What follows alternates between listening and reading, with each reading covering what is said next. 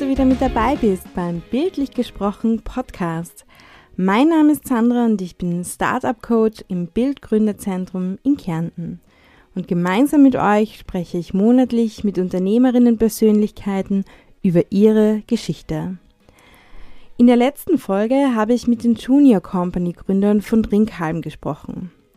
Für mich neben der vielen harten und teils natürlich berechtigten Kritik an unserem Schulsystem war das ein sehr ermutigender und beeindruckender Erfahrungsbericht der beiden Schüler. Schule kann also doch Spaß machen, praxisnah sein und die Schüler wirklich begeistern. Wer diese Folge verpasst hat, findet sie in unserem bildlich gesprochen Podcast-Feed auf allen gängigen Podcast-Plattformen zum Nachhören. Ja, und heute springen wir von denen, die gerade in die Unternehmerwelt eintauchen, zu jemandem, der bereits seit einigen Jahren in der Kärntner Startup-Szene mit dabei ist und da einige Unternehmen gegründet hat. Mein heutiger Gast ist David Dietrich. Hallo David, ich freue mich, dass du heute da bist und dir Zeit genommen hast. Hallo Sandra, guten Morgen, guten Mittag, guten Abend an die Zuhörer. David, du bist ja sehr bekannt in der Startup-Szene, vor allem halt natürlich auch bei uns in Kärnten, aber auch österreichweit. Ähm, du bist quasi ein alter Hase, du hast schon mehrere Unternehmen gegründet, aber für die, die dich jetzt ähm, vielleicht nur als Unternehmer kennen oder noch gar nicht kennen, stell dich doch mal bitte kurz persönlich vor. Ja, danke. Also David Dietrich, mein Name. Bin 36 Jahre jung, habe äh, an der Wirtschaftsuni studiert und äh, bin seit fast zehn Jahren jetzt selbstständiges Unternehmer, überwiegend in Kärnten tätig. Ja, ein bisschen hört man es ja noch, ähm, dass du eigentlich oder ursprünglich kein Kärntner bist. Was hat dich denn nach Kärnten verschlagen? Also kommend aus dem wunderschönen Weinviertel in Niederösterreich. Und äh, mein erster Mitgründer, der Lukas, hat mich nach Kärnten äh, verzahlt. Und äh, wir sind damals äh, im Bild gelandet. Da hat es den Stefan Oberhauser damals als äh, Projektbetreuer gegeben. Der hat uns ermutigt, ein Unternehmen zu gründen. Und äh, deswegen war dann das Unternehmen auch in Kärnten. Genau, und das war dann, glaube ich, so 2014 herum, wenn ich richtig bin, oder sogar noch? Ich glaube, 13 sind wir aufgenommen worden und Firmengründung war dann 2014.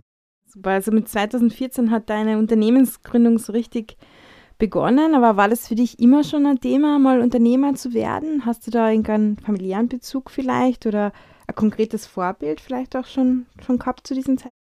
Also Papa Beamter ist, glaube ich, äh, der, der richtige Nicht so das Unternehmervorbild wahrscheinlich. Ähm, als Person schon. Also hat jetzt vielleicht mit, mit Beruf nichts zum da. Ähm, die Art und Weise von zu Hause selbstständig was zu machen und was zu unternehmen war, war auf jeden Fall da. Äh, der näherste Bezug ähm, war wahrscheinlich der Weinbaubetrieb vom Onkel, wo wir mit 14 Jahren dann Weinflaschen in die Skigebiete verkauft haben. Ähm, zur unternehmerischen Laufbahn, also ich glaube, ich war immer eine Person, die irgendwas umsetzen wollte. Also wenn ich die Frage kriege, äh, ist, ist so der Beginn ähm, daheim bei der Jugend, also eine kleine Dorfjugend, äh, haben wir damals ein relativ großes Projekt gehabt, ähm, war ein Jugendführer damals, ähm, wo wir mehrere hunderttausend Euro Areal hergerichtet haben etc. Und ähm, war jetzt unbezahlt, alles freiwillig, tausende Arbeitsstunden. Ähm, der Moment dann mit der Öffnung und alles ist neu und schön, äh, war vielleicht so rückblickend das erste, was der Projekt, ein größeres Projekt umsetzt. Also hat es dann ein bisschen weitergezogen ähm, auf der Uni, ähm, war Wirtschaftsuni, dann ist so die Frage ähm, ÖH, ja, nein, dann war ich auf der ÖH. Und äh, einige der Kollegen waren bei Verbindungen. Und wir waren eine Truppe von Leuten, die dann äh, beschlossen haben, einen Zigarrenclub zu machen, um über Geschäftsideen und Unternehmen äh, zu philosophieren. Mhm. Äh, witzigerweise, die meisten davon sind tatsächlich äh, Unternehmer geworden, in verschiedensten Ausgestaltungen. Aber der Wunsch war grundsätzlich da, unternehmerisch äh, einmal tätig zu werden. Und gearbeitet habe ich davor ähm, Wirtschaftsprüfung, Steuerberatung, ähm, einmal kurz als Lehrer. Äh, das heißt, ich habe mir ein paar Sachen angeschaut. Ähm, der Drang war immer da, selbstständig zu werden. Und äh, meine Urlaubswochen in der Arbeit sind zum Beispiel draufgegangen für Freunde besuchen im Silicon Valley, die auf irgendwelchen Touren waren, ähm, die er in der Freizeit mit einzelnen Fragen begleitet. Das heißt, ich wollte immer in die Richtung reinschnuppern und da was machen. Mhm. Sehr spannend, sehr cool. Ja, und ähm, wie wir schon geredet haben, 2014 war es dann eigentlich soweit, diesen Weg, oder 2013, diesen Weg wirklich, wirklich anzugehen. Und ich glaube, du hast da ähm, auch die persönliche Leidenschaft und Freude am Bergsport ähm, ein bisschen miteinander kombiniert und da mit Bergaffe und später auch dann Flying Dent erste unternehmerische Laufbahnen gestartet der Outdoor-Markt mit physischen Produkten ist jetzt wahrscheinlich nicht unbedingt der einfachste Start in so einer Unternehmerlaufbahn, würde ich, mal, würde ich mir vorstellen. Aber wie ist es denn eigentlich zu der Idee gekommen und wie schwierig war es denn? Also der Start war Bergaffe. Ähm, die Grundidee war gar nicht ein Unternehmen zu gründen, sondern ich wollte nur eine Sitzbank mit zwei Snowboards als Pensionsgeschenk für eine Freundin. Okay. Die Idee mit einem multifunktionalen Stocksystem, äh, was dann die Bank bauen kannst, aber danach auch ähm, das Ganze wiederverwenden kannst als Teleskoplösung, als Kamerasystem, Skistock etc. Ähm, ist erst entstanden. Also waren Diskussionen mit Lukas dann, weil Lukas habe ich vorher gekannt, habe gesagt, du bist Industriedesigner, machst eine Bank. Und das hat sich dann daraus ergeben, das heißt ein bisschen reingestolpert. Ähm, wir waren einer der ersten, die damals äh, Crowdfunding, also Kickstarter in dem Fall gemacht haben. Und äh, wir haben es auch zusammengebracht, dass wir den Großteil des Projektes über Förderungen irgendwo finanzieren. Mhm. Sind dann nach äh, zwölf Monaten draufgekommen, ähm, wahrscheinlich funktioniert das nicht so, wie wir das möchten, weil Produktionskosten zu teuer, kompliziert, Mengen etc. Ähm, dann war ich so ein bisschen vor der Entscheidung, gehst du wieder in ein, äh, Angestellten, äh, ein Angestelltes oder bleibst selbstständig. Und da hat sich dann im Laufe der Zeit immer mehr ergeben, dass verschiedenste Kreative, sage ich mal, also jemand, der findet was, möchte Unternehmen machen etc., äh, die dann immer mehr auf mich zukommen sind, zu sagen, David, kannst du helfen mit Businessplan, mit Förderthemen, vielleicht mit Investorenthemen. Äh, und so haben sie dann die anderen Projekte Schritt für Schritt ergeben. Ähm, das genannte Flying End-Thema, was du gesagt hast, äh, das war schon ein Team von vier Personen. Mhm. Die wollten ein Video machen für eine Crowdfunding-Kampagne. Und der Kollege, der das Video gemacht hat, hat gesagt, rede mal mit David. Der hat das schon gemacht, vielleicht kann er helfen. Und so bin ich da in dieses Teamkonstrukt dazugekommen. Ähm, das hat gestartet von Crowdfunding, dann eben über Finanzierungen, 2 Minuten, 2 Millionen und Co., äh, wo ich dann bei den meisten Themen äh, dann die Verantwortung gehabt habe.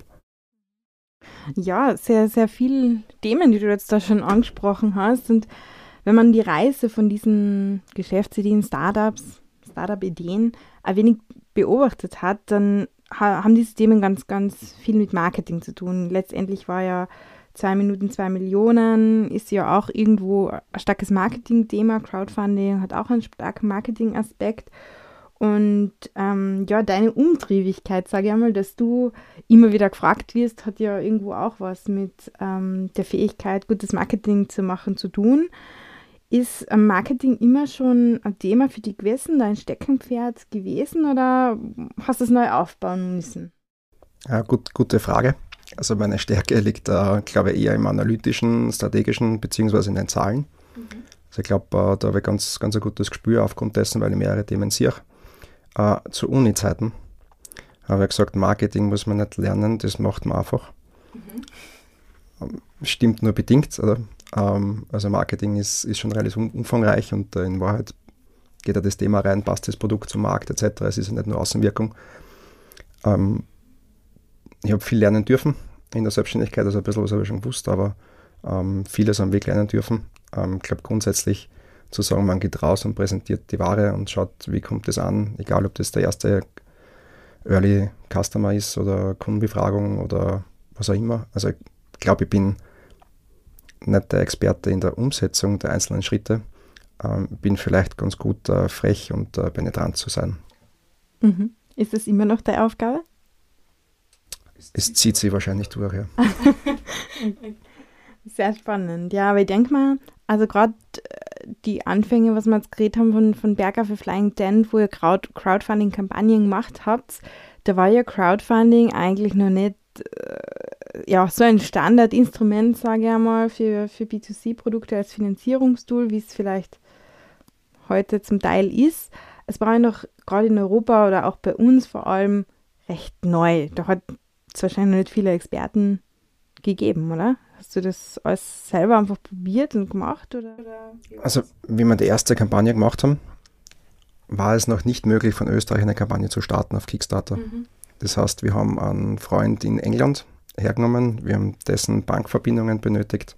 Äh, der hat sich identifizieren müssen, äh, dass wir starten können. Äh, die Umsätze sind einem Pfund dargestellt. Okay. Das ist organisatorisch alles leichter geworden. Ähm, grundsätzlich als Markttest war das für uns damals der Zugang, zu sagen, wem interessiert es und wie ist das Feedback dazu, zu dem Produkt.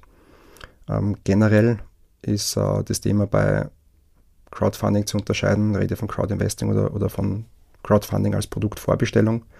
Es ist bei vielen, wird das noch immer verwechselt. Das eine ist tatsächlich, ich kriege irgendwas vom Unternehmen, ähm, entweder ein Teil vom Unternehmen oder Zinsen oder Erfolgszinsen. Das andere ist, äh, es wird einfach ein Produkt verkauft. Ich bin, wenn ich mitmache beim Crowdfunding, der Käufer des Produktes, mhm. was rechtlich unterschiedliche Sachen sind. Äh, das ist vielleicht grundsätzlich zu unterscheiden. Und dann gibt es, glaube ich, zwei Zugänge, wie ähm, das Reward-Based, also ich, ich möchte einen Kunden was verkaufen, nutzen kann. Das eine ist, ich habe vielleicht nur bedingt Budget. Ich möchte grundsätzlich einmal vom Markt ein Feedback bekommen, funktioniert das, funktioniert das nicht, ähm, geht es vielleicht viral. Ja. Ich glaube, in Österreich sind 80 Prozent der Kampagnen in diese Richtung. Mhm. Da kommt in der Regel ein Umsatz außer zwischen 10.000 bis 30.000 Euro. Und die anderen 20 Prozent ähm, betrachten das als Markteinführungskampagne. Das heißt, tatsächlich äh, gibt es da schon ein Budget im Hintergrund, da wird ein professionelles Video gemacht. Ich habe Content, äh, ich habe die Möglichkeit, Performance-Marketing zu machen. Ich kümmere mich um BR, ich kann vielleicht auch teilweise BR-Themen kaufen. Gibt es relativ viele Newsletter und Blogs etc., die mittlerweile alle kostenpflichtig sind. Das heißt, ich brauche ein Budget dazu. Und äh, dann betrachte ich das zumindest ich von meiner Warte aus, ähm, als Markteinführungsinstrument, wo ich sage, äh, ich kann damit Aufmerksamkeit erregen, ich komme vielleicht in neue Märkte und ich kann ein bisschen Glaubwürdigkeit für das Thema aufbauen. Mhm. Und das hat sich aber sicher auch an, an, Expertise entwickelt, stark die letzten Jahre. Oder wie, wie, wie hast du die Entwicklung auch wahrgenommen? Im Vergleich jetzt 2015, glaube ich, war eure Kampagne. Und jetzt ist es professioneller geworden? Ist es, ja, okay, Experten gibt es, es ist alles ein bisschen so jetzt auch komplexer und man muss ein bisschen externe Experten hinzuziehen, damit man überhaupt eine Chance hat, gesehen zu werden wahrscheinlich. War es damals noch, ah cool, wir machen jetzt Kickstarter und dran selber ein Video, laden das hoch oder war es das eh nie und immer schon ein sehr professioneller Zugang? Ich würde sagen, in den Jahren, also so 2009, 2010 hat das begonnen mit Kickstarter Indiegogo. Da hat tatsächlich ein Amateurvideo gereicht und ähm, Vielleicht hast du ein bisschen eine Geschichte erzählt in der Kampagne. Ich glaube, es hat sich sehr professionalisiert. Ähm, das Volumen wächst jetzt mittlerweile weniger wie früher. Das heißt, ähm, Amazon und Co. haben das ein bisschen abgelöst mit dem Wort, wenn das Produkt am nächsten Tag geliefert wird. Mhm. Und ich glaube, wenn du das nicht äh, professionell angehst, also professionell angehen im Sinne, du hast vorher schon eine große Community aufgebaut. Also Eddie zum Beispiel wäre jetzt eher noch so in dieser Übergangsphase gewesen von, es ist ein bisschen einfacher bis zu super professionell. Die haben aber auf jeden Fall vorher schon eine riesen Community aufgebaut. Also der Fabian hat da, glaube ich, zwei Jahre schon investiert, über Facebook-Gruppen zum Bespielen. Und der hat hunderte Käufer schon gehabt am Tag 1, wie er online gegangen ist, mhm. weil die schon in der Community waren. Und die andere Seite ist, ähm, ich habe entsprechend Budget, um Reichweite etc. aufzubauen. In den wenigsten Fällen, also ich würde mal sagen, das passiert ist eine Chance von 1 aus 100, hast du so ein neuartiges Produkt, das von alleine komplett viral geht. Im Sinne von, da kommen dann 3 Millionen Umsatz raus. Es gibt es auch da und dort einmal, aber ich würde, jetzt, ich, jetzt, ich jetzt nicht darauf spekulieren, ja, dass das passiert. Okay, super spannend. Ja, ich, ich springe bis jetzt quasi vor. Ähm, ein Projekt, wo du aktuell natürlich auch sehr stark drin bist, ist ja Gusta Garden. Und da ist ja auch gerade eine Crowdfunding-Kampagne, die ihr gemacht habt, ähm, zu Ende gegangen quasi. Magst du uns kurz erzählen, was war da das Ziel? Wie habt ihr es wie gemacht und welches Produkt habt ihr damit eingeführt? Also der Harry Herbs ist das sechste Produkt von Gusta Garden. Da vielleicht als Hintergrund, wir haben vorher schon einmal Kampagne gemacht bei Gusta Garden zu Beginn. Ähm, haben aktuell mittlerweile Unternehmen mit zehn Mitarbeitern und da vernünftige Umsätze. Aber, unter Anführungszeichen, 80 äh, Prozent der Umsätze sind im deutschsprachigen Raum. Mhm. Und wir beschäftigen uns jetzt seit längerem, wie kann ich in die nächsten Märkte gehen. Also wenn du an Kickstarter denkst, ist es USA. Mhm. Und äh, unser Ziel war, dass wir in etwa bei den 100.000 landen. Also da sind wir hinkommen. Mhm. Off offiziell 10.000, inoffiziell äh, waren es 100.000. Warum macht man das? Weil ein niedriges Finanz... Also spiele die Frage retour. Äh, du gehst auf eine Plattform, welche Produkte schaust du an, die, die schon erfolgreich sind. Das heißt, äh, auch da wiederum von der Glaubwürdigkeit, die Beträge, die du auch bei den Crowdfunding-Kampagnen siehst, sind meistens viel weniger, als sie wirklich brauchen, um das liefern zu können. Du gibst zwar das Hackerl an, ja, ich kann danach liefern, aber Werkzeugkosten bei verschiedensten Sachen bewegen sich oft im sechsstelligen Bereich und die Funding-Ziele sind 10.000, 20 20.000 Euro, vielleicht 50.000 Euro. Das heißt, ich möchte relativ schnell dieses Ziel erreichen, um zu sagen, ich habe mein 100% Funding äh, geschafft und kann damit äh, Glaubwürdigkeit auf der Plattform darstellen, als auch in der Presse oder auch bei den Ads besser damit arbeiten. Aber ist es, ist es glaubwürdig für Produkteinführung nur 10.000 Euro zu brauchen? Grundsätzlich glaube ich, dass 100.000 oft nicht reichen. Ich habe die Regeln nicht gemacht. Es, okay. ist, es ist, wie es ist. Ja.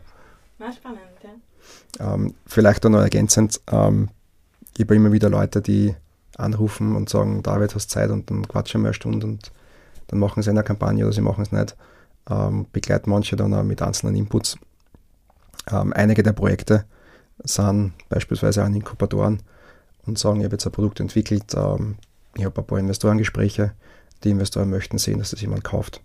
Das heißt, ähm, die haben den Hintergrund, wenn ich da 20, 30, 40.000 Umsatz habe und erste Community kriege, äh, kriege ich im Hintergrund dann vielleicht ein Investment dazu.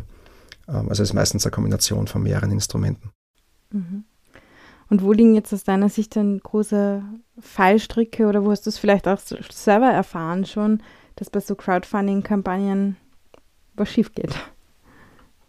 Ich glaube, das erste ist, passt das Produkt auf die Plattform. Ähm, du kannst recherchieren, vergleichbare Produkte oder Branchen. Ich nehme jetzt was anderes her wie bei uns. Äh, ich habe ein Radprodukt. Ähm, dann kannst du draufgehen und gibst Bike ein und sortierst nach meistfinanziert etc. Und mir ist relativ viele Kampagnen rund um das Thema Bike finden. Das heißt, die, der erste Check ist einmal, ist die Community, an die ich verkaufen möchte, grundsätzlich auf Kickstarter und funktionieren die Kampagnen gut. Ähm, das wäre der erste Check. Dann habe ich ein bisschen das Thema, kann ich nur in Europa liefern, kann ich nach Amerika liefern, mal ein bisschen die Logistikthemen anschauen. Viele verabsäumen es, ähm, bevor sie auf Kickstarter gehen, tatsächlich ihre Produktionskosten zu kennen. Ähm, da gibt es dann viele Projekte, die sagen, na, ich bastel meine ersten zehn Produkte selbst zusammen wo dann aber der Verkaufspreis nicht zusammenpasst. Äh, das heißt, ich muss mir vorher die Produktionssachen anschauen. Und äh, in der Regel haben erfolgreiche Kampagnen vorher schon zumindest 500 bis 1000 E-Mail-Adressen, entweder aus Bekanntenkreis, Freundeskreis, ähm, irgendwo von Messen oder über Leads äh, gesammelt, um dann in den ersten Tagen auf der Plattform relativ schnell dieses Finanzierungsziel zu erreichen. Mache ich das nicht, ähm, bin ich einer, vielleicht einer von 100 oder ich gehe da noch unten. Mhm. Ja, klingt, klingt nicht so einfach, easygoing Kickstarter zu machen. Ich glaube, die Zeiten sind wirklich längst vorbei. Ähm, mit Gustav Garden, das gesagt, es ist das sechste Produkt. Ihr habt ähm, recht coole Produktnamen, wie ich finde, und da auch zahlreiche Markennamen geschützt. Warum ist es aus eurer Sicht wichtig, Marken zu schützen? Grundsätzlich ist der Schutz sinnvoll. Ähm, na, du musst ähm, es schaffen, eine gewisse Produkt- oder Firmenidentität zu generieren. Und äh, wir haben sie für Gusta Garten entschieden, nämlich vor dem Thema, dass wir den Garten bis zum Genuss zum Kunden bringen. Wenn du auf die Website gehst, siehst du es auch schon. Ähm, das heißt, äh, du baust an, wir begleiten dich beim Anbau, du kriegst den Dünger, du kriegst das Saatgut, du kriegst alle möglichen Tipps dazu, bis hin zum Kochrezept. Und auf die Art und Weise ist auch die Vision, die Produkte zu entwickeln. Das heißt, wir haben jetzt unsere Balkonthemen. Da sind wir dann in ein, zwei Jahren durch. Und äh, danach wirst du vielleicht was äh, kaufen können, wo es dann um die Ernte geht oder um die Zubereitung. Äh, das heißt, wir haben geschaut, dass wir mit den Namen eine relativ große Produktwelt machen. Und äh, dann haben wir noch geschaut, dass unsere Produkte, vielleicht für die Zuhörer, wir haben geschaut, dass wir die bestmöglichen Pflanzgefäße für jede Gemüseart machen. Das heißt beispielsweise der Dom Tomato hat das richtige Erdvolumen, hat eine zusätzliche Rankhilfe, ähm, ist selbstbewässernd. Das heißt, du kannst da übers Wochenende wegfahren, er verdurstet nicht etc. Das haben wir geschaut, dass wir für jede Kategorie machen und haben probiert, dem Ganzen auch eine Identität zu geben. Also du kannst in ein Geschäft reingehen, es gibt 100 Schüsseln und äh, es gibt den Dom Tomato, weil das andere ist nur irgendeine Schüssel 1, 2, 3. Ähm, und ich glaube, das ist relativ gut gelungen. Mhm. Sehr spannend, aber wir haben selbst ähm, vor kurzem im Bild erfahren, ähm, einen, einen Namen, den wir einfach geschützt haben, eine Marke, und die ist dann beeinsprucht worden, weil es irgendwo in Deutschland eine Marke gibt, die halt so ähnlich klingt, sage ich jetzt einmal. Und dieser ganze, diese ganze Bürokratie, die ganzen Anwaltskosten, was dadurch dann eigentlich anfällt, obwohl wir es eigentlich vorher doch recht gründlich recherchiert haben, sage ich einmal, ähm, anfällt, schreckt, schreckt ab, sage ich jetzt einmal. Habt ihr da schon Erfahrungen gemacht oder habt ihr da einen Tipp, wie man sowas von vornherein gut ausschließen kann? Ich glaube, man kann nicht alles ausschließen. Also Amerika ist ein Thema jetzt bei uns mit Marken, das genau anzuschauen, mhm. weil ja da der Zugang ein bisschen anders ist wie bei uns.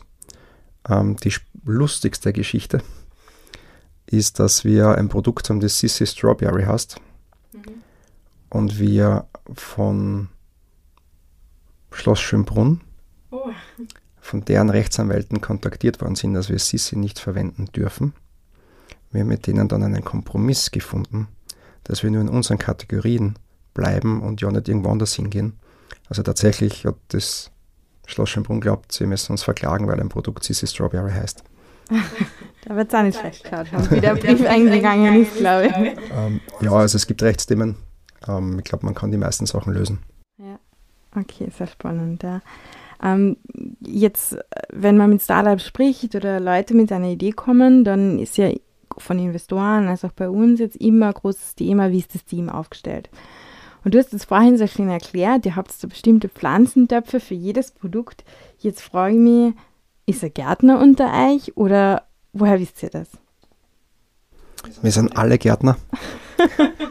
ähm, na, die, vielleicht ein bisschen ausholend, der der Lukas, einer unserer Gründer, mein Kollege, mit dem ich Bergaffe begonnen habe, der ist tatsächlich passioniert für Gartenarbeiten und hat er schon, bevor wir gegründet haben, immer wieder mit dem Armin, der hat die Domain Hochbeet.com, das heißt, der hat schon ein Jahrzehnt vorher Tomatenhäuser, Hochbeete und Co. baut. Da war das Wissen schon vorhanden, was irgendwo im Gartenbereich äh, da ist. Und aus dieser Ecke rauskommt dann das Wissen und, die, die, Intuition. Ähm, bei mir zu Hause äh, ich habe alle Produkte. Ähm, am Bauer-User äh, in der Familie ist die Mama. Der hat gleich 20 Dinge daheim stehen. und äh, ich komme dann runterbrocken. Super. Gut aufgeteilt, die Arbeit. ähm, Guster Garden ist ja, oder eure Produkte sind ja zum Teil aus, aus Kunststoff, aus Polypropylen und ist ja heutzutage recht kritisch gesehen, sage ich jetzt einmal. Also inwiefern ist da auch dieser Green-Aspekt, der in aller Munde ist, dieser Nachhaltigkeitsaspekt ähm, in eurer Strategie verankert und wie geht es jetzt mit dem aktuellen doch sehr aufwühlenden, ähm, kritischen Thema um? Wie ist deine Meinung dazu?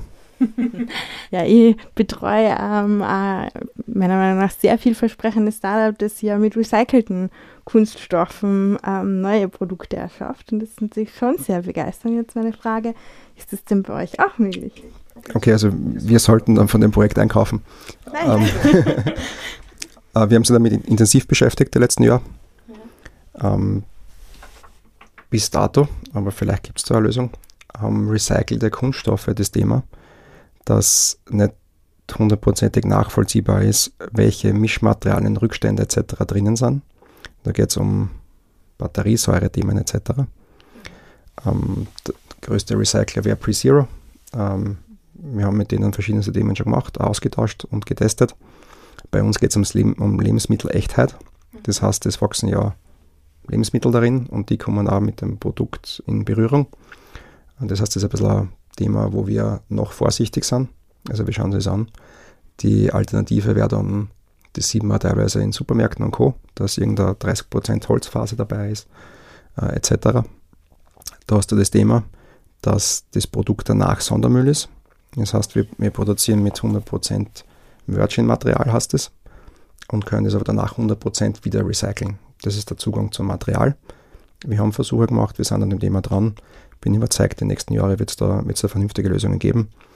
Ähm, bisschen der Hasenfuß bei uns ist diese Lebensmittelechtheit. Grundsätzlich produzieren könnte man mit nachhaltigen, also mit Recyclingmaterialien, äh, glauben aber, dass die Lebensmittelqualität noch nicht gegeben ist. Mhm. Aber an, an anderen Produktbestandteilen, jetzt abgesehen vom Kunststoff, lebt ihr ja schon ein, ein Stück weit Nachhaltigkeit, würde ich sagen. Ich habe, glaube ich, gelesen, dass die, das Holz, was hier teilweise verwendet wird, auch aus, aus unserer schönen Nockberge-Region kommt. Also zu dem ganzen Thema Nachhaltigkeit, ähm, die Holzfüße vom Semi Salad sind tatsächlich Nockholz. Ähm, das heißt, wir schauen, dass wir möglichst regional sind. Auch die Produktionsstätte ist nur eineinhalb Stunden von uns entfernt. Äh, ist auch kein Konzern, ist ein Familienunternehmen. Äh, wir sind deren größter Kunde. Das ist sehr partnerschaftlich, also auch Teambuilding in Slowenien ist relativ lustig. Ähm, also regionale Lieferwege äh, sind das Thema. Nur um ein Beispiel zu geben, ähm, es gibt mehrere größere Unternehmen, die Recyclingmaterial von Europa mit einem Container nach China führen. Dann wird dort etwas produziert und dann mit dem Container wieder retour geführt und im Supermarkt steht dann 100% Recycling Plastik drauf ich bezweifle, dass das nachhaltiger ist, als wenn ich Virgin Material regional produziere. Also man muss sich das ein bisschen im Gesamtzusammenhang anschauen, was jetzt das Material betrifft. Ähm, wir produzieren in Slowenien mit CO2-neutralen Strom. Ähm, das ist Alpe-Adria-Region, es sind relativ, äh, relativ, kurze Lieferwege. Wir produzieren hochwertig. Da geht es dann darum, äh, wie lange hält die Schüssel, wie gehst du mit UV, Sonnenbestrahlung etc. Die ersten Produkte, die zwar 18 runtergefallen sind, sind heute noch wie neu. Das heißt, die Produkte sind langlebig.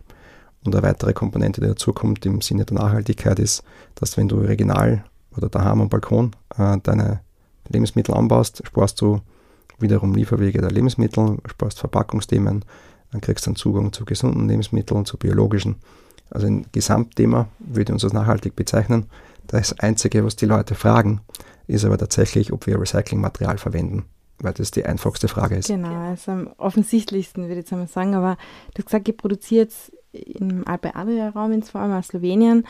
Ähm, jetzt würde ich als, als erste Frage stellen, also ist das nicht zu so teuer im Vergleich zu? Also wir haben uns dafür entschieden, regional zu produzieren. Wir haben zu Anfangszeiten auch von möglichen Investoren und Co. das Thema gekriegt, dass wir unsere Produktionspreise checken sollen. Ich glaube, die Preise sind kompetitiv. Äh, wir haben damals Alternativangebote von Polen, aber Asien eingeholt. Da waren die Erstpreisindikationen alle teurer wie bei uns. Das ist natürlich ein Mengenthema und ich glaube, dass man in Asien billiger produzieren kann grundsätzlich. Kommt aber das Nachhaltigkeitsthema wieder dazu. Auch das Thema des, äh, des Handlings und der Zusammenarbeit. Also wenn wir ein Thema haben, sind wir in eineinhalb Stunden unten. Man kann mit ihnen normal reden. Äh, vielleicht ist es in China etwas schwieriger. Dann hast du das Thema äh, des Transportes, nämlich auch äh, vom Volumen her. Nur dass du das Gefühl hast, der Warenwert, den wir drinnen haben im Container, ist je nach Produkt, weil verschieden wir verschiedene Volumen haben, zwischen 25 bis 50.000 Euro. Und die Transportpreise in den letzten 24 Monaten mit einem Container von China waren wahrscheinlich bei 15.000. Das heißt, wir sparen sie den Transportweg an Kostenbasis. Und ähm, wir merken bei den Händlern, gerade jetzt mit Corona, ähm, dass da Umdenken stattfindet. Wir haben gestern ein Meeting gehabt mit einem größeren KMU mit ein paar hundert Millionen Umsatz im Handelsbereich. Die schauen bei neuen Projekten, dass sie Sourcing in Europa und Nordafrika haben. Also da gibt es vorgegeben von Eigentümern und der Geschäftsführung das Thema, ja, man macht dort Sachen noch in China, aber für neue Themen möchte man nach Europa oder Nordafrika. Und ich glaube, das ist ein Nachhaltigkeitsthema, das ist eine Sicherstellung der Lieferkette, auch in Kombination mit generell politischen, weltpolitischen Entwicklungen. Ähm, ich glaube, dass ein Wirtschaftskrieg noch stärker wird zwischen den Amis und den Chinesen und dass wir in die saure Zitrone beißen. naja, hoffentlich gibt es da ein bisschen Informationsvorsprung, äh, der Innovationsvorsprung doch ein bisschen einen positiven Beigeschmack mit bei der Zitrone. ähm, die stabile Lieferkette ist ja für euch wahrscheinlich enorm wichtig als, als ja, ähm, Lieferer zu Handelsketten, B2C-Adressaten. Ähm, Was empfiehlst du am, am Startup, die jetzt äh, vielleicht eine ähnliche Idee haben oder in einem anderen Sektor halt sind, aber trotzdem ein physisches Produkt produzieren müssen? Wie geht man das an? Wie findet man da verlässliche Partner? Wie baut man sowas auf? Ich glaube, es gibt nicht die einfache Antwort darauf. Vielleicht schon, also wir haben das Glück, dadurch, dass es nicht unser erstes Projekt ist, äh, wir ein bisschen Erfahrung haben, dass wir von Produktentwurf bis hin zur Produktion die Sachen unter Anführungszeichen an durchdenken können. Baue ich ein Elektronikprodukt mit 150 verschiedenen Komponenten, wo ich auf Mikrochips angesetzt bin, brauche ich verschiedene Lieferanten, brauche verschiedene Themen. Kann ich nicht beantworten. Also ich will jetzt nicht pauschal sagen, Europa ist der einzige richtige Weg, äh, weil das für manche Produkte gar nicht geht. Ich glaube, dass ich, zumindest ist unser Zugang mit eigentlich allen Partnern, die wir arbeiten, haben wir nicht nur ausschließlich geschäftliches Verhältnis, sondern auch irgendwo eine private Übereinkunft. Je komplexer Produkt oder Produktion mit dem Unternehmen, desto mehr Probleme gibt es zwischendurch und die muss ich ja da lösen können gemeinsam. Ähm, das heißt, ich glaube, wenn ich in ein Sourcing-Thema reingehe, sollte ich das Gefühl haben, dass ich mit dem Gegenüber auf einer menschlichen Ebene arbeiten kann äh, und nicht nur einen Vertrag unterschreibe. Widerspricht das nicht ein bisschen dem, dass man sagt, ach, heute kann man eh alles online machen, Online-Meeting-Tools, das geht schon alles. Ähm, ich glaube, du sprichst gerade schon an, dass dir die Beziehungsebene mit Geschäftspartnern sehr, sehr wichtig ist und die, die kann man online nicht herstellen, oder? Ich glaube, du redest, wenn du anfängst als Unternehmen oder Startup und jetzt nicht irgendeine Ausgründung von einem Konzern bist oder der Papa schon eine große Firma hat, äh, bist du immer der Kleine, der meistens keine Antwort kriegt. Das heißt, um überhaupt einen Lieferanten zu finden und den, um den Partner zu finden, musst du fast einen persönlichen Zugang wählen. Ähm, sonst wirst du nicht weiterkommen. Und äh, da gibt es auch 100 Aufträge, ähm, jetzt vom, vom Produzenten, für die er fertigt. Und warum soll er die behandeln, wenn der Auftragswert im Mickey Mouse Betrag ist äh, im Verhältnis?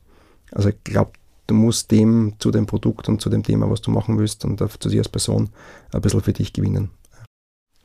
Ja, David, also mit dem, dem Thema ähm, regionale ähm, Lieferkette und Nachhaltigkeit und der Funktionalität der Produkte und dem im Kopf bleibenden Namen hast uns auf jeden Fall, also mich und bestimmt auch unsere Zuhörerinnen und Zuhörer, schon überzeugt. Aber wo kauft man denn jetzt eigentlich die Produkte von Gustagarden? Überall. Überall. Überall.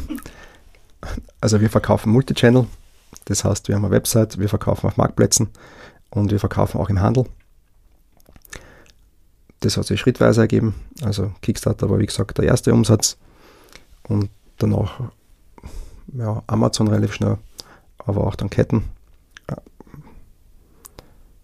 Wie kommt man in Ketten rein? War, war so ein bisschen im, im Vorgang eine Diskussion. Wir sind zu Anfangszeiten, also mit Corona war es dann schwieriger, aber zu Anfangszeiten sehr brav auf Messen gefahren also 14 Stunden Autofahrt, dann aufbauen, dann irgendwann Messe und dann abbauen und wieder heimfahren. Ja. Ähm, meistens ist irgendeiner krank geworden, weil es doch mhm. inklusive der Bier am Abend äh, sehr belastend ist. Wir sind zu den ersten Themen gekommen, indem wir im letzten Eck einen Messestand gekriegt haben, den aber hardcore beleuchtet haben. Das heißt, unser Messestand hat mit allen möglichen LEDs geleuchtet. äh, haben uns eine Lederhosen angezogen das heißt nicht Anzug, sondern äh, wir haben Lederhosen angehabt. Und äh, wenn wir heute auf eine Messe gehen, sagen sie noch immer, wir sind die mit den Lederhosen. Äh, das hat geholfen. Und ähm, wir haben, auch, ich glaube, das war die erste oder zweite Messe. Da war am Tag des Aufbaus, da war die Messe noch gar nicht. Äh, wir waren halt fertig mit der Arbeitskleidung und dreckig. Äh, und haben so einen kleinen Flyer mitgehabt. Also unser Katalog war damals so ein sechsseitiger Folder. Und die anderen großen Firmen haben am Abend vor der Messe dann eine ganzen Mitarbeiter zusammengeholt, Geschäftsführer da und tatsächlich was zum Essen und Trinken gegeben. Das war quasi die Vorbesprechung für die Messe. Da hat keiner einen Stand aufgebaut von denen. Wir sind dort brav hinmarschiert, äh, haben unseren Flyer am Tisch gelegt bei der Bar, haben gesagt, wir kriegen bitte vier Bier und äh, wir würden gerne mit dem Geschäftsführer reden. Dann hat die Dame dort gesagt, ja, warten Sie kurz. Äh, kurz später ist wirklich der Geschäftsführer gekommen. Haben wir gesagt, wir sind neu da, das ist das, was wir machen, mit wem sollten wir reden. Äh, der hat uns tatsächlich von äh, Einkäufern bis hin zum Fernsehteam Leute hintergeschickt. Ähm, das heißt, ein bisschen Aufmerksamkeit schaffen ähm, und die Leute direkt angehen.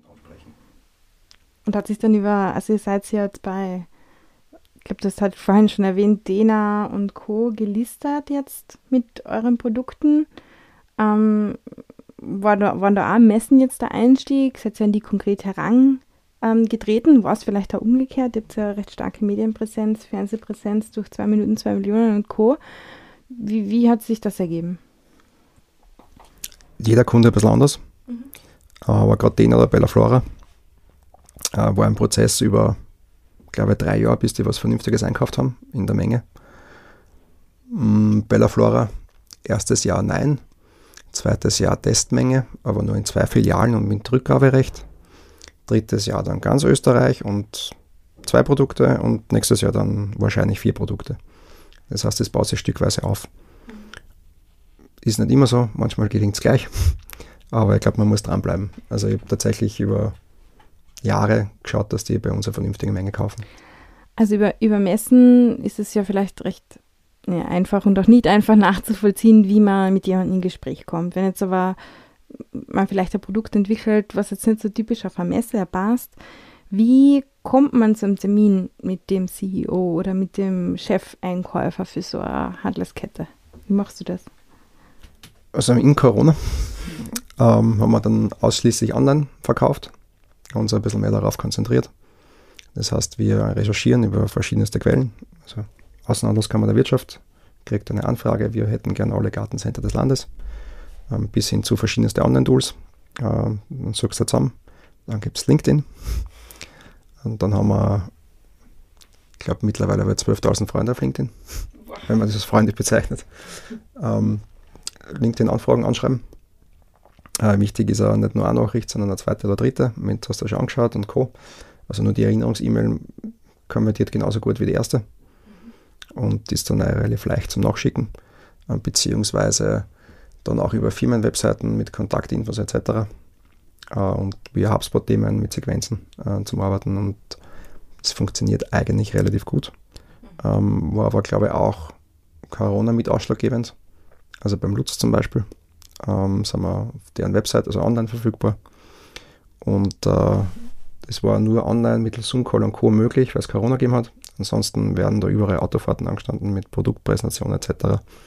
Also wir waren jetzt im Vergleich zu vielen anderen Firmen ähm, schon beeinträchtigt mit einzelnen Themen, aber bei der Nachfrage weniger. Das heißt, die Leute waren daheim, haben unsere Produkte gern gekauft und das Verkaufen war auch einfacher, weil so Produkte gesucht worden sind und die Leute akzeptiert haben, sprich die Einkäufer, dass man das mittels Musterzusendung Mhm, sehr spannend, aber ich stelle es mir schwierig vor, wenn man jetzt da, keine Ahnung, 500 Personen kontaktiert in einem, in einem Land oder ja, die halt relevante CEOs, Kontaktpersonen wären als, als ja, mögliche Einkäufer für euer Produkt. Äh, und dann kriegt man keine oder eine Antwort. Ist das nicht was, wo man viel Frust aufbaut und viele Rückschläge einstecken muss? Schon. Ich glaube, es kann ja nicht jeder machen. Mhm. also viele sagen mir auch, jetzt habe ich fünf Nachrichten geschrieben und da schreibt keiner zurück und jetzt sei wieder auf. Ich probiere, bin manchmal nicht immer politisch korrekt, aber ich probiere das jetzt da äh, zu machen. Äh, es ist, äh, die Händler sind die Frauen auf Tinder und äh, wir sind die Männer auf Tinder. Das heißt, ich muss 100.000 Mal rechts wischen und dann wischen und dann habe ich doch fünf Matches. Ähm, also du musst schauen, das Produkt muss passen und die Message muss passen aber eine gewisse Hartnäckigkeit brauchst. Ja. ja, sehr, sehr spannend und sicher sehr, sehr schwierige Situation. David, äh, von Gusta Garden, das ist ja ein Projekt, an dem du, oder ein Unternehmen, an dem du arbeitest, du bist ja sehr, sehr vielseitig, würde ich jetzt einmal behaupten. Du hast ja inzwischen ein kleines Unternehmensportfolio quasi aufgebaut. Erzähl uns ein bisschen, was machst du alles? Woher nimmst du die Motivation, die Zeit, ähm, das alles zu machen? Ein Projekt ist zu langweilig. ähm, es gibt zwar Zugänge, glaube ich. Die allermeisten sagen, konzentriert auf eines und schau, dass das funktioniert. Es hat sich aufgrund der Anfangsgeschichte äh, ergeben, dass ich von dort weg immer bei mehreren Projekten in irgendeiner Art und Weise involviert war. Funktioniert bei mir nur deswegen, weil ich das Glück habe oder gezielter darauf schaue, dass es äh, bei den einzelnen Projekten sowas wie ein Hub gibt. Also bei weil wir alle kennenlernen dürfen über die Jahre. Ich bin sicherlich nicht der Stärkste, wenn es darum geht, äh, das operative Business zu machen. Das heißt, tatsächlich taggenau, Zentimeter genau oder was auch immer, die Sachen korrekt und richtig zu machen. Gibt es Leute, die kennen das viel besser. Äh, ich glaube tatsächlich, dass ich in dem Gesamtkonst also in dem Setting einmal die, die Sache zusammenzustellen und dann bei einzelnen Punkten strategisch und Co. Äh, meine Stärke habe. Ich glaube, da wäre nicht die Scheu, irgendwo hinzugehen, äh, anzuquatschen, zu schauen, wie kommen wir weiter. Und das ist eigentlich meine Rolle bei den Projekten. Und so ergeben sich die Sachen. Also vieles ist nicht strategisch geplant, vieles ist, weil ein Freund eine Idee hat und mit dir redet und dann fängst du mal an, ihm zu helfen. Und manchmal wird es was und manchmal wird es nichts. Mhm. Und, und was sind da jetzt in deinem Portfolio so für, für, also wenn du es uns erzählen magst natürlich, aber was findet sich jetzt da mitunter mit dabei? Also probieren in Kärnten zu bleiben. Okay. Über mehrere Zufälle äh, bin ich zu einem Projekt gekommen, wo es um Nahrungsergänzungsmittel geht. Aktuell Portfolio für die Frau, das heißt Fembjörn. Und hat sich ergeben, weil ein Kollege länger probiert hat, Kinder zu bekommen. Hat sich viel mit Mikronährstoffen beschäftigt. Die Frau ist im Yoga-Business daheim. Und äh, wir waren dann die Ersten, die eine Mischung aus ayurvedischen Stoffen und Mikronährstoffen gemacht hat. Haben jetzt seit Sommer erste Verkäufe. Beispiel Shop Apotheke, Doc Morris kommt jetzt dazu. Aber Mida bei gewusst wie in einzelnen Läden jetzt drinnen. Ich hoffe, das wird da dann auf ganz Österreich ausgerollt. Und da wiederum da ist so ein bisschen das Matching von dem Thema zu challengen, funktioniert das. Und die Verkaufsseite ist auf meiner, auf meiner Seite. Ähm, da gibt es eine Agentur, die haben zehn Mitarbeiter, das läuft in der Agentur auch operativ mit. Damit kann das vom, vom Setting her funktionieren. Ähm, gibt dann noch mehrere Themen, aber ich will den Podcast nicht sprengen.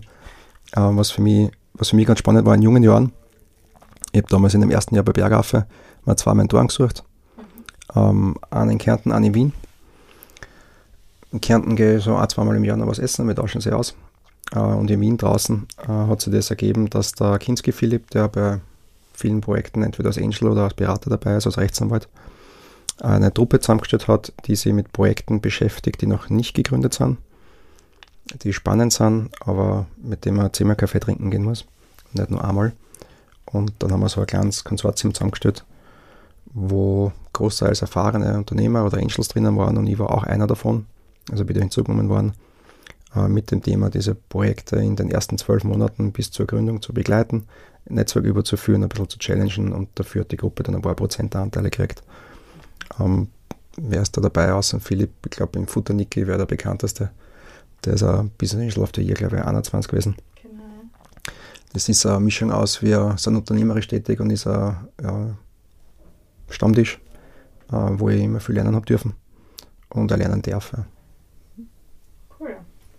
Na, sehr spannende Dinge, die du da in der Startup machst und dass dir immer wieder neue Dinge auf dich zukommen quasi und du das auch immer gleich, oder immer gleich wahrscheinlich nicht, sondern je nach sorgfältiger Überlebung, aber ähm, doch immer offen bist für neue Projekte. Das ist eine sehr, sehr spannende Einstellung, glaube ich auch.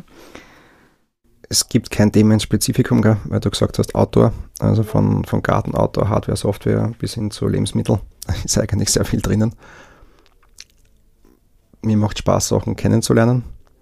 Ich kann aber nichts alleine. Das ist vielleicht so die, das wäre unmöglich, mehrere Projekte oder mehreren Projekten teilzuhaben, ähm, wenn du allein bist. Also ja, aber ich persönlich finde ja, dass es äh, sehr, sehr große, ja, oder ich finde es sehr positiv, wenn jemand sagt äh, oder jemand weiß, das kann ich, das kann ich nicht so gut und, und da das Netzwerk hat, sich die einzelnen Personen, die es vielleicht besser können, ähm, hinzuzuholen. Ich glaube, das ist ja ein sehr erfolgsversprechender Weg, weil immer zu glauben, man kann eh alles, aber am besten wird man dann halt auch oft eines Besseren belehrt. Das stimmt. Der, der negative Seite davon ist, dass du auch von den anderen abhängig bist. Also sowohl im Team kann passieren, dass etwas schief geht und es war gar nicht dein Verschulden. Das ist einmal das eine. Das andere ist, dass das aber oft weitergeht, also wie nur im Unternehmensspektrum, sondern auch äußere Umstände politisch oder Lieferketten und Co. manchmal zum Erfolg oder, oder Nicht-Erfolg führen. Beispielsweise werden die nächsten ein, zwei Jahre sicher auch spannend, äh, aus verschiedensten Gründen. Ähm, ich glaube, es werden manche zusperren, ohne das, was dafür kennen. Und andere werden Geld verdienen, weil sie gerade am richtigen Ort sitzen. Ja, ja gehört halt leider auch über die um Umfeld- und politischen Hintergründe.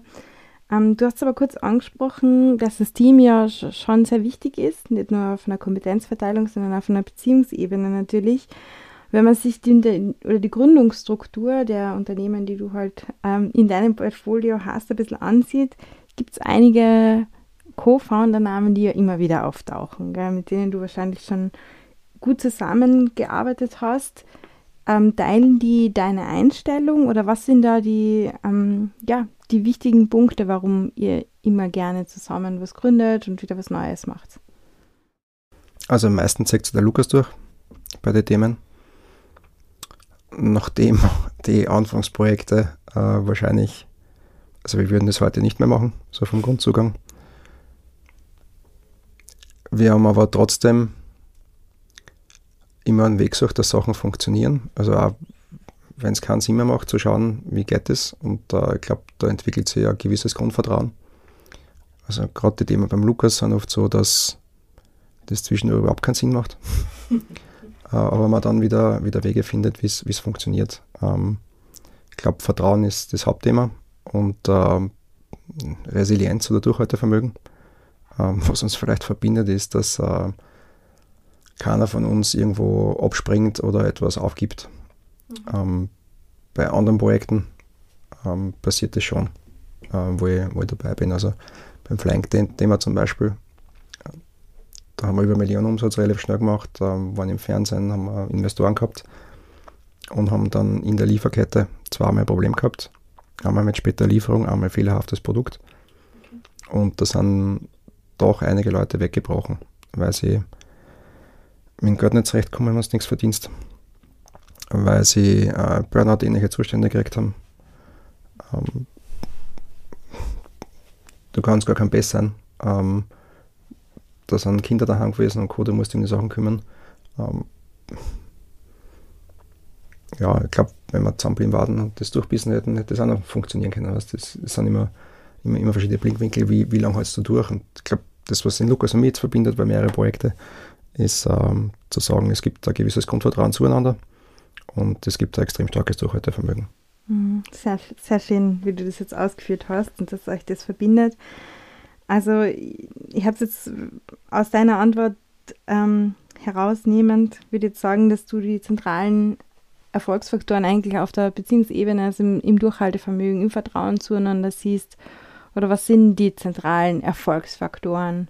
Man sagt ja immer, ähm, das Team ist dem Investor so wichtig und einem guten Team kann es eine schlechte Idee geben und die machen es trotzdem gut oder so in die Richtung. Was macht das aus? Die Menschen. Also ich glaube, wie, wie immer überall im Leben. Ähm, das stimmt schon. Also das Team muss passen. Und äh, bin ein Freund von sehr heterogenen Teams. Also grundsätzlich wäre ganz gescheit, wenn jeder das vorantreibt und durchhält. Äh, das andere von den Eigenschaften her, wie ich gesagt habe, meine Stärken und bleiben wir bei Gustav Garden. Fabian ist äh, operativ sehr gut. Also da ist, der Fabian ruft mit mir und David die und die Sachen bitte so und so und müssen ja. Also der ist da, der ist da sehr am Punkt in der Abwicklung. Äh, Lukas ist komplett kreativ wahnsinnig, ähm, sonst hätten wir aber keine Produkte. Ja. Mhm. Und äh, dann haben wir es geschafft, dass das Team auch entsprechend mit Kompetenzen ergänzt wird, dass das zusammenspielt. Also ich glaube, du brauchst sehr viele heterogene Themen, äh, die, die funktionieren müssen im, im Team-Setting. Ähm, zum Produkt selber. Ähm, glaube, man muss seine Vision nicht über Bord werfen, aber kann durchaus flexibel ähm, beim Produkt sein, vor allem in den Anfangsphasen. Um da wieder bei Gustav Garden zu bleiben, äh, wir haben gestartet mit einem Stahlprodukt aus Kartoffeln, das äh, eine Profi-Variante zum Aufbau gehabt hat. Das heißt, mit Häufungsmethode gibt es das, gibt's da diese Ringe schräg übereinander. Und das soll so viel Ertrag erwirtschaften, dass eine Person das ganze Jahr Erdäpfel daheim hat. Okay. Wir sind auf der Messe gestanden, wir haben dieses große Stahlding ausgestellt, haben gesagt, vielleicht kommt es in Kunststoff auch. Dann haben wir diese zwei Varianten erklärt. Am zweiten Tag war die Ute da. Die hat gesagt, sie, nachdem wir alles erklärt haben, hat gesagt, sie wird sechs Container brauchen, aber nur in Kunststoff. Und die Geschichte ist zwar ganz nett, aber diese Profi-Variante, das ist viel zu kompliziert zum Erklären im Geschäft. Nehmt nur die einfache Variante und äh, der Preis ist viel zu teuer. Es muss, darf maximal 50 Euro kosten. Ähm, Abendessen, haben wir es durchgerechnet. Im dritten Tag haben wir erzählt, Es gibt zwei Größen, es gibt die große und die kleine Variante und es gibt diese Anbaumethode. Und danach haben wir auch was verkauft. Ähm, das heißt, wir waren sogar vom Material, also von Größe als von Zugang, haben wir probiert, uns an den Markt anzupassen. Ähm, sonst hätte man die große Schießel gemacht, hätte man nicht einmal 5% wahrscheinlich verkauft von dem, was wir jetzt verkaufen. Ist dir das von Anfang an, also wenn du jetzt an deine Anfänge zurückdenkst, immer so, le so leicht ist es nicht, aber trotzdem relativ einfach gewesen, dieses Feedback anzunehmen und sich am Markt zu orientieren. Aber wir haben natürlich viele Gründer, das ist, das ist ihr Baby und sie wollen das ja so machen, wie sie es durchdacht haben, aber wenn es oft ein bisschen am Markt vorbei ist. Aber es ist halt einmal seiner, seiner Baby und man kann da zehnmal sagen, so oder so was gescheiter oder überlegt er das, schaut er das an. Aber diese Iteration, diese extra Schleife, die brauchen sie halt oft als Selbsterfahrung und die dauert dann oft ein halbes Jahr länger, das, was wir eigentlich schon längst gesagt haben oder abgekitzt hätten. Ähm, aber weil es einfach am Anfang schwierig ist, ähm, Feedback vom Markt für das eigene Konzept, das eigene Baby so anzunehmen. War das bei dir immer schon so, dass du das gut angenommen hast oder hat sich das durch deine Erfahrungen, die du als Unternehmer gemacht hast, entwickelt? Ich glaube beides ein bisschen. Äh, wir haben zu Anfangszeiten viel Diskussionen gehabt, ob man den Markt überhaupt befragen muss, weil der Steve Jobs hat ja auch keinen gefragt. Ja.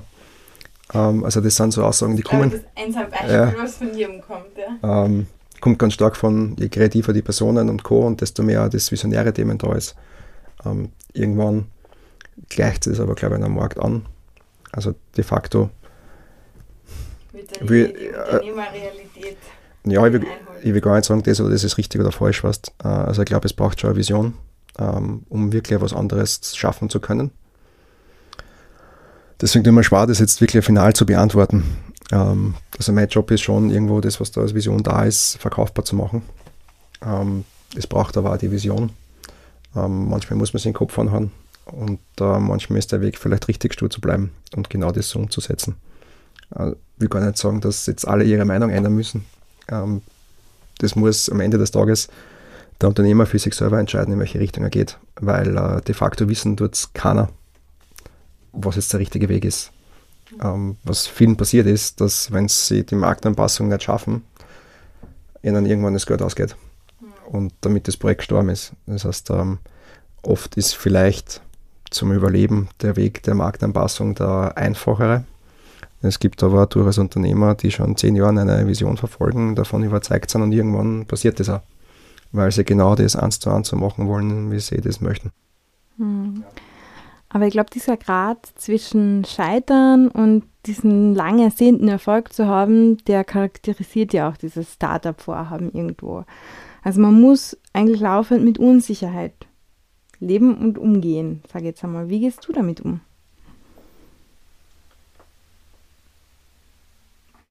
Es gibt schon Nächte, wo man nicht schlafen kann. Also jetzt weniger, am Anfang mehr.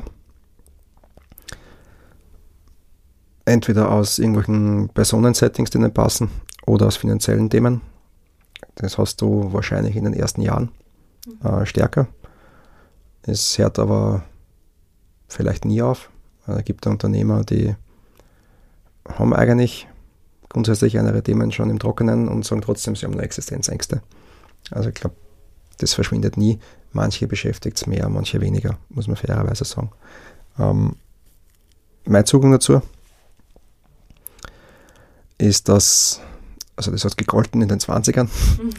äh, wenn alles schief geht, sperrst die Firma zu und vielleicht hast du auch einen Privatkonkurs.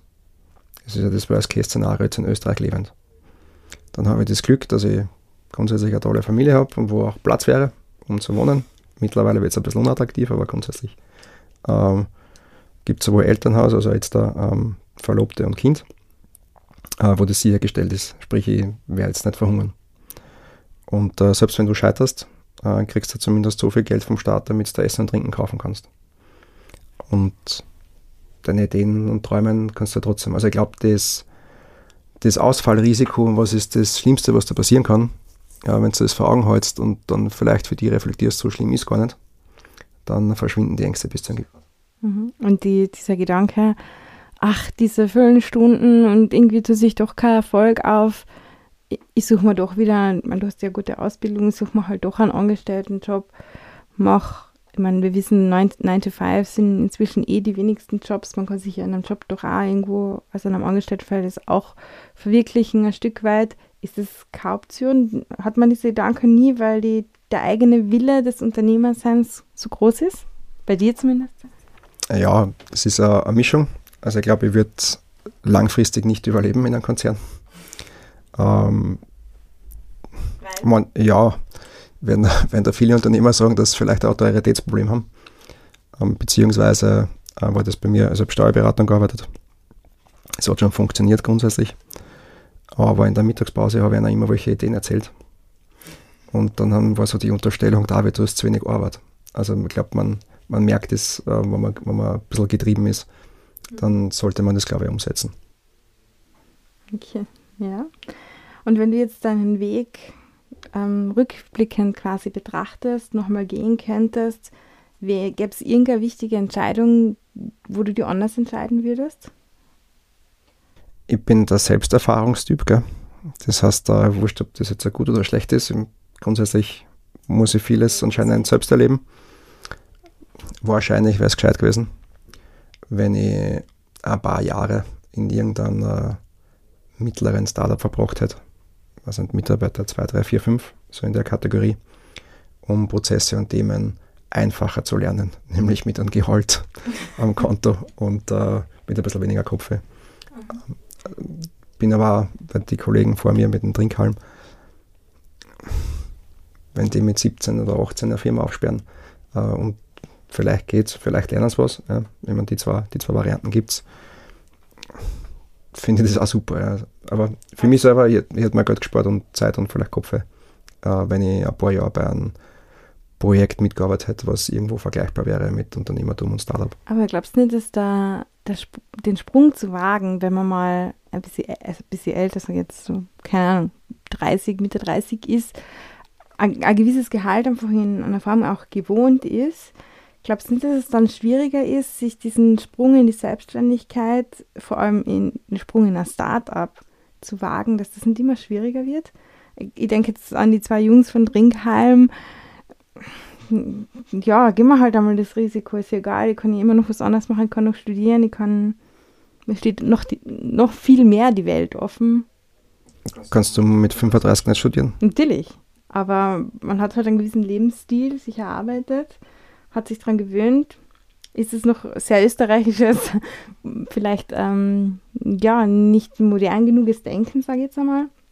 Muss sich da in Österreich noch ein bisschen was verändern. Wir haben ja auch schon ein bisschen über Scheitern gesprochen und wollen dann natürlich auch noch kurz über Scheitern sprechen, aber müssen wir einfach akzeptieren, wie wir sind Österreicher, wir Europäer, wir ticken ein bisschen anders, weil immer der Vergleich zum Silicon Valley natürlich kommt. Wie siehst du das?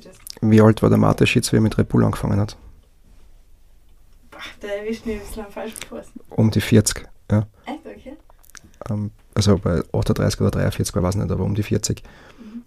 Ich glaube, grundsätzlich kann man es immer machen. Wenn man Familie hat, Verpflichtungen, Kredit ist ein Spiel schwieriger, bin ich schon bei dir.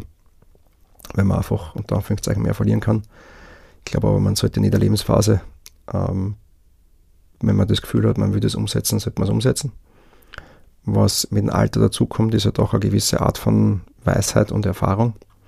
Also was jetzt der Vorteil mit 35 oder 40 ist, ist, dass du vielleicht schon konkretere Vorstellungen hast, wie das jetzt tatsächlich funktioniert, vielleicht schon mehr Anknüpfungspunkte hast für Lieferketten und Co. Vielleicht hast du schon gelernt zu verkaufen, vielleicht gründest du aus und hast schon fünf Kunden an der Hand. Das hat jetzt der 20-Jährige weniger. Ich glaube, wenn man das intelligent macht, ist man mit 35 oder 40 schneller einen Schritt weiter als wie der mit 20 bis 25, ähm, weil er ein bisschen chillen und Poker spielen und das ist eh nicht, äh, ich habe ein Jahr Zeit im Bild, dass ich was tue. Ja. Ähm, ich glaube, das hast du mit einem Elternsemester dann weniger und der ist vielleicht schon viel mehr am Punkt oder hat sich schon drei Jahre während der Arbeitszeit überlegt, warum, wie, was genau äh, und hat schon sehr, also der wagt den Sprung vielleicht ein bisschen später, das ist das schon konkreter, aber ich würde es trotzdem machen. Also ich glaube, am erfolgreichsten sind so Gründer mit Mitte 30. Mhm. Ja, sehr spannend. Ähm, wir haben es jetzt schon mehrmals angeschnitten, das Thema Scheitern. Ähm, und das gehört halt einfach dazu, dass man mal ein bisschen einen Bauchfleck, wie wir so schön sagen, ähm, macht, im Kleinen als auch im Großen manchmal. Ähm, hast du vielleicht auch irgendeine Geschichte, wo du sagst, das ist echt schief gegangen, das war einfach ungeschickt gemacht, vielleicht so ein kleines Fuck-up am Ende? Ich glaube, es waren schon einige dabei. ich glaube, das ganze Unternehmertum ist, ist ein Pflasterweg von Scheitern. Also etwas geht schief und ich lerne daraus. Das wäre die richtige Definition. Ähm, was tatsächlich wehgetan hat, war das fliegende Endthema, weil wir da schon ein relativ gutes Setting gehabt haben. Sowohl von Team als auch von Markt und Umsatz. Und der Grund, warum das dann tatsächlich zugegangen ist, dieses Fenster der Möglichkeit, war, dass wir, also wir haben ISPO-Preis gewonnen, wir waren das erfolgreichste Crowdfunding-Kampagne Österreichs, als Investor einen Haselsteiner Brock gehabt drinnen. Und ähm, wir haben bei dem Produkt, äh, es war ein Hängemattenzelt und die Stangen, die du seitlich abspannst, waren angenäht ans Moskitonetz. Und wir haben das in der Produktion, bevor wir den Auftrag gegeben haben, auch mit einer Verstärkung gekennzeichnet. Also es ist doppelt genäht worden. Es ist aber dann trotzdem ausgerissen. Und da hätte eine Lage verstärktes Material dazugehört über einen Reißverschluss, damit es nicht auf einem, auf einem leichten Material drauf ist, sondern auf einem festen. Dann wäre es weniger ausgerissen. Dieses Thema hat dazu geführt, dass wir eine Retourenquote von 0,5% gehabt haben, sondern eher Richtung 10. Das hat dazu geführt, dass äh, interessierte Händler mit 500 Stück die Ware wieder hintergeschickt haben, nachdem sie es getestet haben. Der Schaden war dann umsatztechnisch mehrere hunderttausend Euro plus Zelt ersetzen und Co. Und äh, das war in dem Umfang nicht stemmbar. Mhm. Also das war dann mit äh, Leid entlassen und äh, irgendwie, wie gehen wir damit um? Teilweise die Gründer fertig.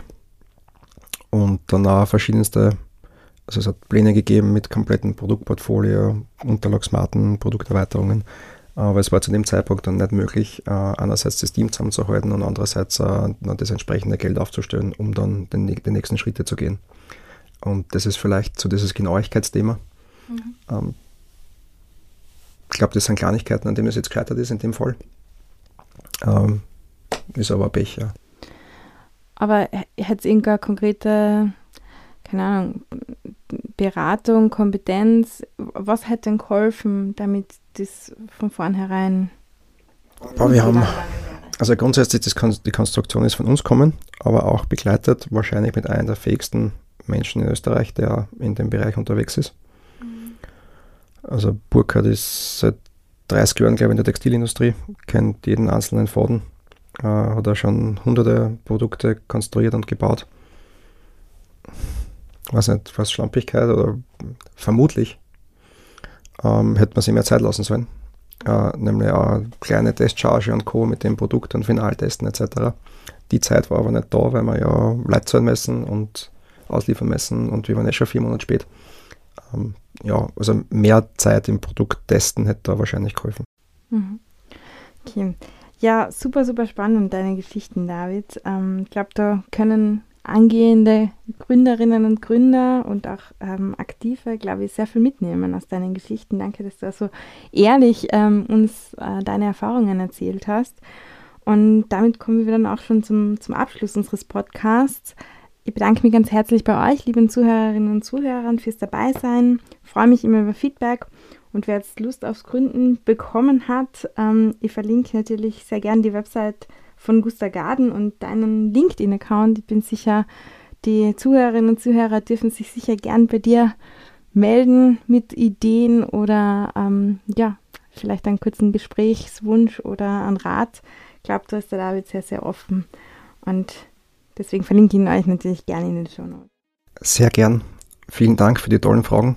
Äh, waren, waren top nochmal zum Schluss der Appell, es gibt ganz viele coole Stellen, wie ja das Bild und das andere, wo man Support kriegt fürs Gründen. Es gibt nur in Summe zu wenig Gründer und Gründerinnen. Also einfach, einfach machen, ist David sein, sein ähm, Rat an euch. Also auf jeden Fall danke dir, David, ähm, für deine offenen Worte und fürs Mitmachen. Und wir hören uns ähm, im nächsten Monat wieder. Danke, ciao.